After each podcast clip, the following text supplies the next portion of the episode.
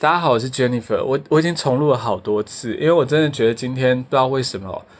其实一直以来应该都是这样，就是我非常喜欢讲但是跟然后，因为我都没有用稿，我也没剪接嘛。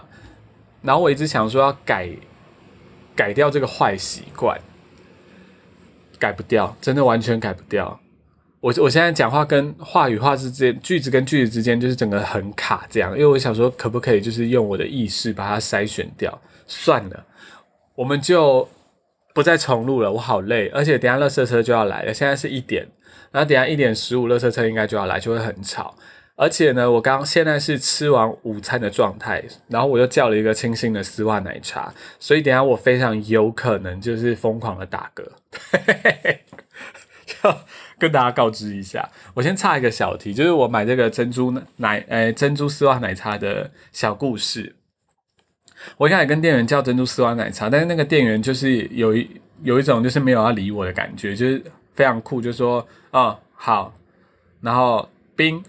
因为我忘记讲冰了。然后我就跟他讲完之后，他就做完做出来，然后没有珍珠，然后可他收的钱是珍珠丝袜奶茶的价格，然后当下是没有跟他讲什么，因为我看他很忙，然后我也不太想跟他多说什么，然后最多就差十块我就走了，然后可是我后来又还是想要知道我到底有没有多付钱，我在手机上查丝袜奶茶的价格，查不到，但是我查到热量了，它的热量大概两百五左右，但是珍珠丝袜奶茶热量差不多五百，我就被吓到，我想说这辈子再也不要吃珍珠，原来珍珠这么爆肥。吓死老娘了！我觉得店员可能是看到我太胖了，想说算了，不要给我珍珠好了。我觉得也是一种体谅啦。好，今天 加开这一集，哎，我刚有讲原因吗？哎，我刚还回去听，哎，就我还没有讲为什么有这一集，就是闲聊集。反正就是昨天，因为我重录太多次，我已经忘记自己讲过什么。昨天。啊，昨天不是就是闲聊节最后，我就开始在就是愤世嫉俗，在讲文学奖这件事情嘛。那好就是不是好死不死啊，就是非常恰巧有网友就是私讯我，就在聊这件事情。但是他我还没上传那个 podcast，就是应该是一个心有灵犀吧，我也不知道，讲的非常的恶心。好，总之呢，呃，他讲的也就是文学哦，乐色车真的来了，哎呦。大大家，这不是你家的垃圾车，是我家的。OK，好，不用现在不用去绑你的垃圾袋。是的，就是呃，反正他问的问题，其实我之前也非常的有有过一阵挣扎。我不十年前一定是有的，因为十年前我非常以想以写作为生，然后最近开始写，呃，去年中开始写作，开始又有这 这一个那个，这也没有到心理挣扎，因为。我觉得可能十年过后，一来是十年过后，就是心态可能就会觉得说，哦，自己已经想过这件事情，那也也十年了，也印证是无解这样。然后再第二个就是，我不是以写作为生，所以我其实没有那么的在乎这个现状。好，总之那个网友呢，他我。我其实不太确定，但我记得他说过他是想以写作为生，所以我觉得情境非常的不一样。总之，他问的是什么问题呢？呃，因为我我一直怂恿他写文啦，我就不要讲的太明确，我就讲的非常的散一点。就是如果就是你两边的人的文章都会看的话，或者是 podcast 都会听的话，你就不会发现是谁。我想吧，虽然我觉得他应该是不在意这件事情。哈哈。总之呢，他的意思，第一个问题应该是说，哎，这些小说家可能在，呃，不是小说，就是一些小说的写作的人，或者是一些文学作品写作的人，会在这个网络上发表这样。那他发现就是很多。有出版品的作家或者所谓的线上作家，并并不会那么频繁的做这样子网络上的发表。他想说，哎，那是不是网络上发表这些人都是，哎，可能相对不是这么，呃，可能他会觉得说，哎，是不是就是相对是不够格的作家或者是什么之类的？我我觉得啦，就是我我都是个人的观感，对，那我我不太想再讲一堆但是什么，就是讲很多前提，这就是非常个人，然后我个人的经验，因为我从来没有当过职业作家，所以我也不知道那个生态到底是怎样，但是我就是用一个试想之的这样的一个想法，我发现喝丝袜奶茶非常容易锁喉，等下我清个喉啊，好，哎，我我去关个窗好了，因为我觉得我现在要跟垃圾车战斗，哎。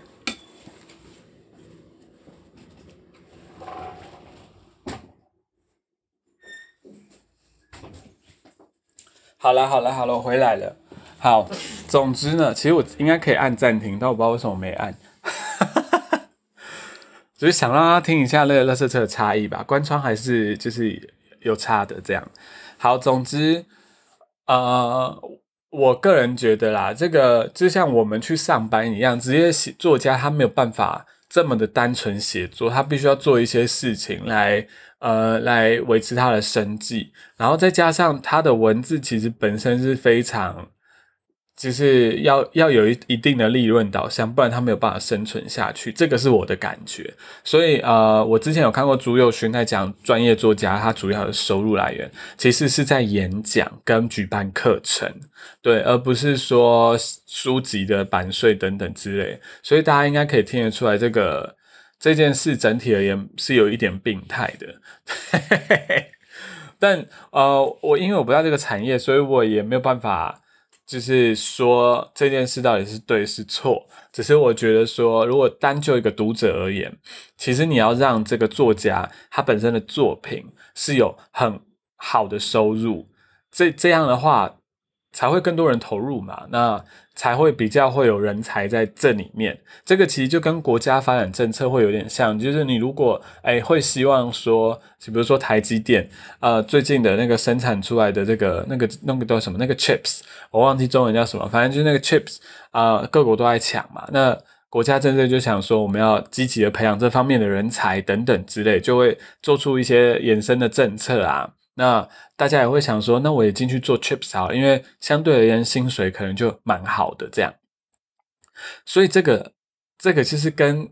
普通人就业的，跟呃可能父母希望孩子就业，这整个是一个环境比较结构性的问题。所以假设大家都可以因为写小说、写散文、写诗而获得非常好的收入，那你的父母怎么可能？就是听到说哦，我你你你今天跟他讲说，我想当作家，因为大部分的亚洲人他其实还工作还是必须要呃让父母知道，不不太希望父母操心，就是用一个比较社会普遍性的这这个现象而言来谈的话，是是这样子没有错。所以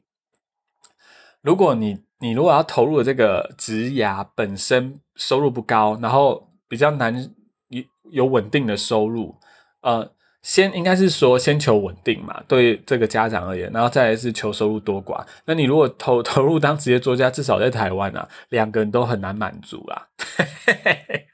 所以这个朱优勋讲说，哎，可能就是要靠演讲跟开课程，其实是完全听得懂的，因为出版业现在就是没有这么的好。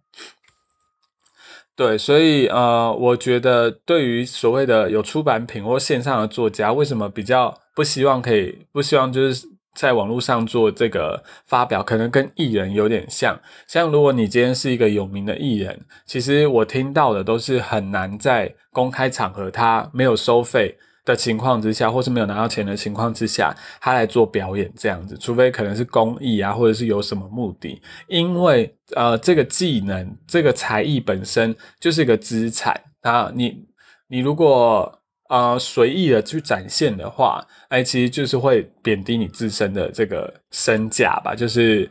因为你你的资产等于就贬值了嘛。其他人觉得哦，你随随便便就可以到处去展露，我觉得可能是有一点类似这样，所以导致于一些有出版品或线上的作家或所谓的 so called 职业作家，可能就不太会想要呃在线上发表，因为他们可能在其他管道发表或者写邀稿，他们会有比较多的收入，或者是。啊，他们也不太希望说，呃，自己的文字是不是皆有这样稿子的方式去做一个披露等等之类的。这个其实抗胜我不是那么的确定，因为我不在这个产业里面。但我如果是以我听到耳闻的，我我猜可能是这样啊。对，那是不是这件事就代表说？呃，在线上写作的这些作家，就是没有拿那么多钱，作家写的东西就不好。我觉得根本，呃，应该是说，首先我其实没有什么能力来评断这件事情啊。对，因为我其实没有很明确的这个评价标准，说一个作品好不好，就是我我能够。我我个人当然是可以评断，我自己就是在自己的小世界里面，我可以评断。但是我要我公开的讲，我就觉得，哎，可能我必须要有一定的审美标准，讲清楚。因为我不太希望说这个，因为我觉得写作的人都还蛮脆弱的，我不太希望说他写出来的东西被一个路人讲讲，他可能就会放心上，对，然后放心上之后，哎，可能就会。断掉他的可能之后想要写作的欲望或什么的，我觉得这是大可不必这样。那假设我今天可以有非常明确的审美标准，那我就可以让那个写作人知道说，你的作品是在这个审美标准之外的，并不是你作品好不好，是我所界定的好是在这个审美标准里面的。所以可能别的审美标准看到你的作品会觉得是好的。那其实我觉得相对而言，这就是健康。就是如果那个人心理素质还是非常低落，就会觉得说你你再怎么讲都是讲我不好，然后我也没办法。但至少我觉得我有做应该做的事情，就是告诉你说我我的注注重的面向是什么。然后你可能就不在我这些面相里面，那就不好意思，就是无缘。对，那大概就只是这样，不是说真的好或坏，就是比较是一个没有缘分的感觉。这个感觉就是其实有点像说，呃，这个举例有点烂。男女分手的时候，可能离开的时候，哎，啊，有时候也不不一定要求说不是男女啊，不止男女，跟男男女女，anyway，跨性跨性，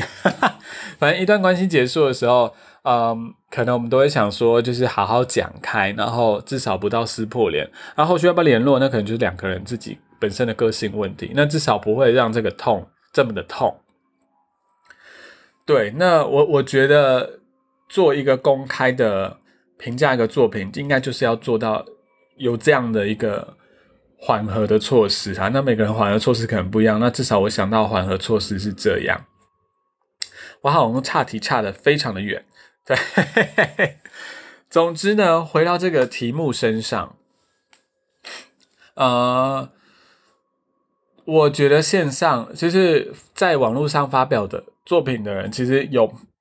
一定有很多都是非常会写的。就像其实我有跟大家说，我在一个部落格平台，我在那部落格平台上面看到非常多的啊，也没到非常多啦，就是令人超乎我。意料的数量的人是很会写东西的，然后不止很会写东西，不止很会写小品文、散文或者是杂记，有人甚至是或是很会写啊小说，对，然后短篇小说或是小小说，或是呃小小说有很多别名嘛，极短篇等等之类的，对。其实很多人是很会写的，要不然就是文字的质地是很好的。那其实会写的人真的很多，对。那呃，我其实最近才比较有去看那个，因为图书馆，我最近都不是在图书馆工作嘛。像我昨天讲，然后图书馆有一整排都是一一整面的书柜，都是文学奖历届的得奖作品。然后我最近就会也去那边逛一逛，发现哇，投稿的作家好多啊，然后好。好多人就是都很会写，真的就是不管他有没有上线，那里面有没有？因为我没有办法，就是每个都看嘛，对啊，那里面有没有超越线上作家的？我觉得一定一定有，对，因为这一些机制都是人操作的，这个也你也不是说用 AI 这样去审核的。那每个人呢，就像我刚刚讲，每个人的审美不一样，那。我相信还是有一个时代普遍性的审美啦，这是一定有的。那可能这个作品可能符合普遍性的审美，或者是呃这个群体就是热爱文学这个群体普遍性的审美的作品，有没有有没有那种呃已经出版的作家，那是书呃。这个线上作家的，我觉得一定是有的，但是我没有办法举例啦。但是线上作家真的有很多写的很烂的。我现在讲线上作家都是有出版品的作家，对，大致上这样的分类。对，那我我我也因为我就讲了嘛，就算我真的举得出例子来，我也不想讲啦，因为就是就是有点伤人，然后我也没有办法很明确的讲出我的审美标准。那如果硬要我要举一个人的话，我觉得像朱佑勋在讲这个评论作品的时候，就是会有很明确的审美标准。姑且不论他的审美观好不好，对，或者是你赞不赞同，但是我觉得那个就是一个比较成熟一点的评价方式。好的，那再来就是，呃，再来就是读者端的问题。对，就是呃，网友们还有不是网友们，就是这位网友也有讨论到说，哎，他觉得说，哎，读者就是比较在意说这个作者有没有得过奖，然后或者是他有没有出有过出版品。呃，我其实当下那时候有回他啦，对，那总之我又。后后面又想到一个之前我男朋友跟我讲过的话，就是他之前就是有在跟我说，呃，我们有在讨论就是学历这件事情，为什么？哎，可能我们也不太知道这个两个应征者他本身的学历，不是本身的能力谁高谁低，但是学历就会被当做一个判别的标准，就觉得说，哎，比如说 A、B 的应试者，他们本身工作经历还差不多，然后。呃，有过的证照也也差不多，或者是说，呃，得到前主管的评价也都差不多。那这时候，哎，可能 B 是念过硕士，A 只有念到学士。那这时候可能大部分的人资都会倾向选 B。对，那为什么学历会变成这样的一个条件？那我男朋友就有提到，哎，我室友，对，不好意思，我就是一直忘记要改这个词。我室友就提到一个叫做杰思，就是敏捷的思考。就是学历会被拿来当做一个解释，因为嗯不想想那么多。对我就是想说，哎，那既然已经有别人帮我审核过，或者是说他有投注这样的精力来去获得硕士这个学位，那他应该相对可能会是比较优秀吧？对，就是也也不想去验证了，也也或许是无从验证起等等之类的。我觉得可能对读者而言，一来也是因为这样解释的看法，就会觉得说有这些文学奖或者有出版品的作家，或者他是畅销作家，他必然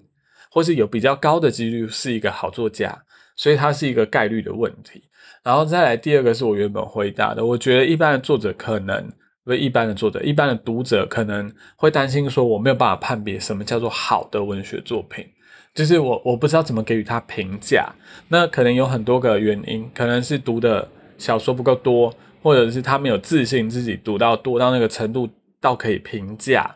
然后或者要不然就是觉得自己可能能力不够啊，我可能真的看不懂这些人在写什么，然后再来就是还有什么原因啊？啊，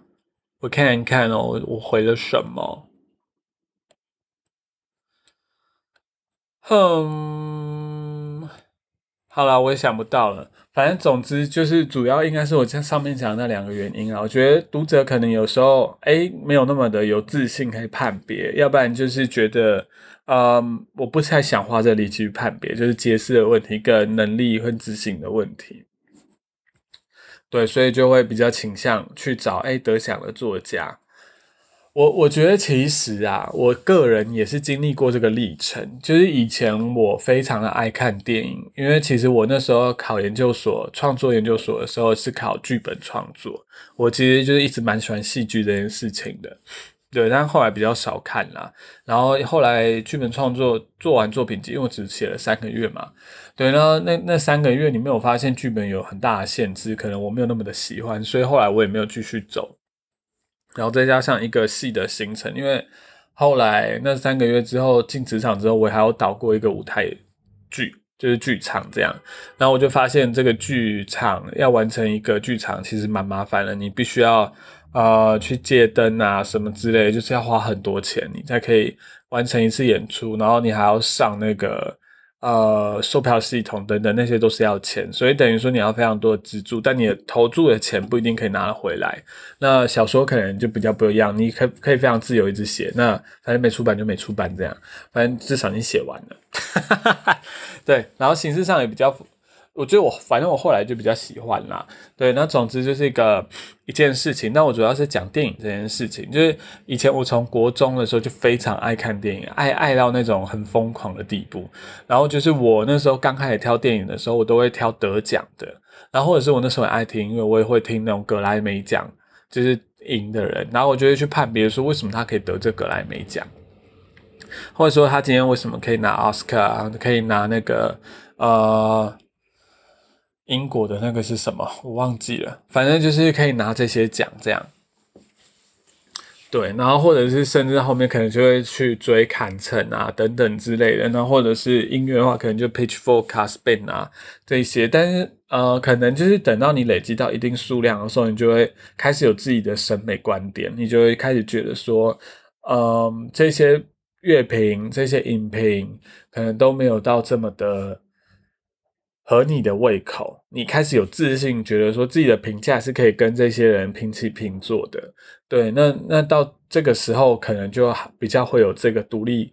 呃判别的能力。所以这个能力的养成，其实也不是。没有成本，然后也不是不需要费力的，所以你必须要真的爱才有办法走下去。对，可是大部分的读者真的愿意走到这些吗？就是愿愿意经历这一些吗？所以我简单的把他们分类成愿意的跟不愿意的。那不愿意的其实应该还是占大多数，因为怎么说呢？文学毕竟它就只是一个